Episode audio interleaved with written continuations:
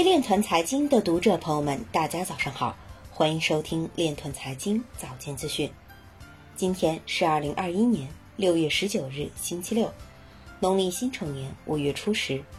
首先，让我们聚焦今日财经。美国夏威夷州对加密货币的需求较去年增长超百分之六百八十七，绝大多数萨尔瓦多企业家反对强制接受比特币。北京率先上线 ATM 数字人民币与现金互兑功能。澎湃新闻报道，四川开启虚拟货币挖矿项目清退工作。卡尔达诺开发人员将发布关于算法稳定币的新研究论文。威神发布 Wickler 数和状态到期详细计划，状态到期用状态数列表替换单个状态数。丹麦丹斯克银行表示。将继续禁止交易加密货币。迈阿密市长希望以低能源价格和清洁核电吸引中国比特币矿工。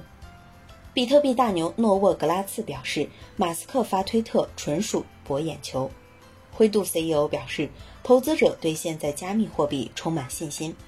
今日财经就到这里，下面我们来聊一聊关于区块链的那些事儿。据北青网消息，六月十七日。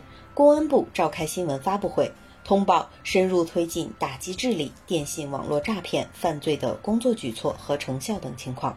公安部刑事侦查局局长刘忠义表示，二零二一年一至五月，全国公安机关对黑灰产业犯罪重点打击、打掉技术开发平台、网络引流推广、虚拟货币洗钱等团伙三百八十余个。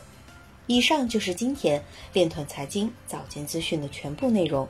感谢您的关注与支持，祝您生活愉快，我们明天再见。